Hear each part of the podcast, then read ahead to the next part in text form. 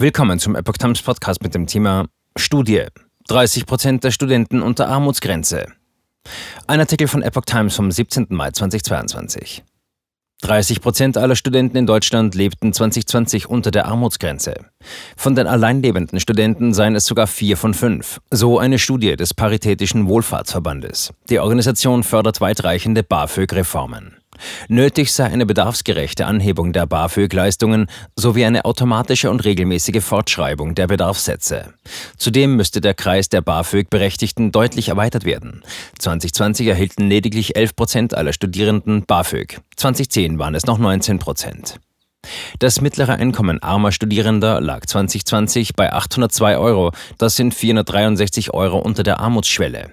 Im Vergleich zur Gesamtbevölkerung, 16,8 Prozent, seien Studenten damit nicht nur besonders häufig, sondern auch besonders schwer von Armut betroffen.